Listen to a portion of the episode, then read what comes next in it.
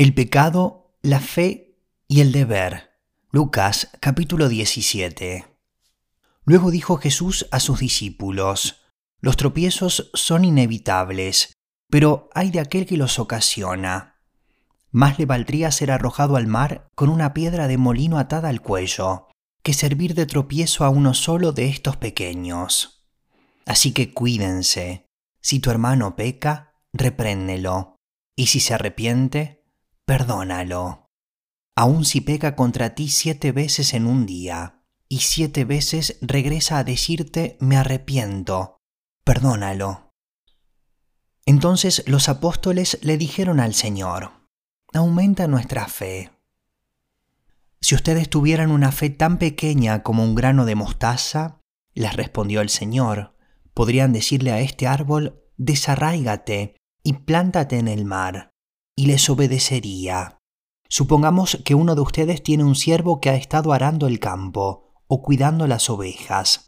Cuando el siervo regresa del campo, ¿acaso se le dice, ven enseguida a sentarte a la mesa? ¿No se le diría más bien, prepárame la comida y cámbiate de ropa para atenderme, mientras yo ceno, después tú podrás cenar? ¿Acaso se le darían las gracias al siervo por haber hecho lo que se le mandó? Así también ustedes, cuando hayan hecho todo lo que se les ha mandado, deben decir, somos siervos inútiles, no hemos hecho más que cumplir con nuestro deber. Jesús sana a diez leprosos.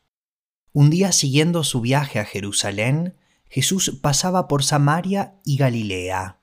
Cuando estaba por entrar en un pueblo, salieron a su encuentro diez hombres enfermos de lepra. Como se habían quedado a cierta distancia, gritaron, Jesús, Maestro, ten compasión de nosotros. Al verlos, les dijo, Vayan a presentarse a los sacerdotes. Resultó que, mientras iban de camino, quedaron limpios.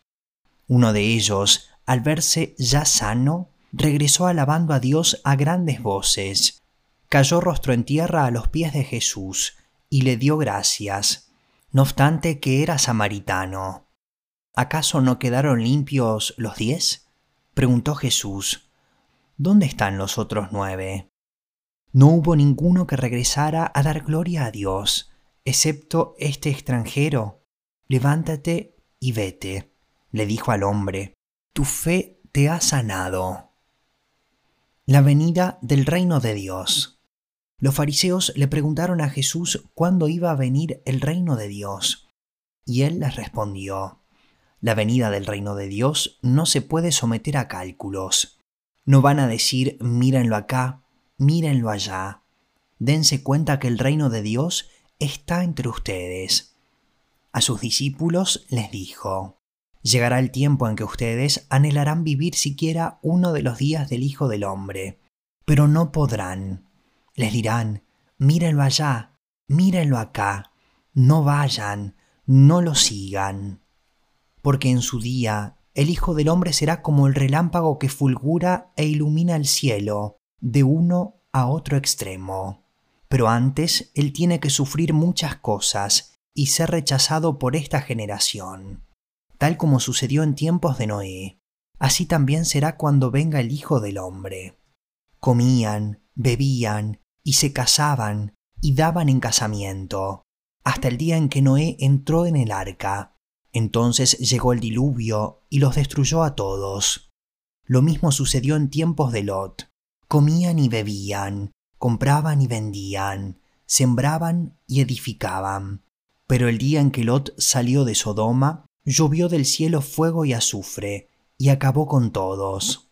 Así será el día en que se manifieste el Hijo del Hombre. En aquel día, el que esté en la azotea y tenga sus cosas dentro de la casa, que no baje a buscarlas. Asimismo, el que esté en el campo, que no regrese por lo que haya dejado atrás. Acuérdense de la esposa de Lot. El que procure conservar su vida, la perderá, y el que la pierda, la conservará. Les digo que en aquella noche estarán dos personas en una misma cama. Una será llevada y la otra será dejada. Dos mujeres estarán moliendo juntas, una será llevada y la otra será dejada. ¿Dónde, Señor? preguntaron. Donde esté el cadáver, allí se reunirán los buitres, respondió él.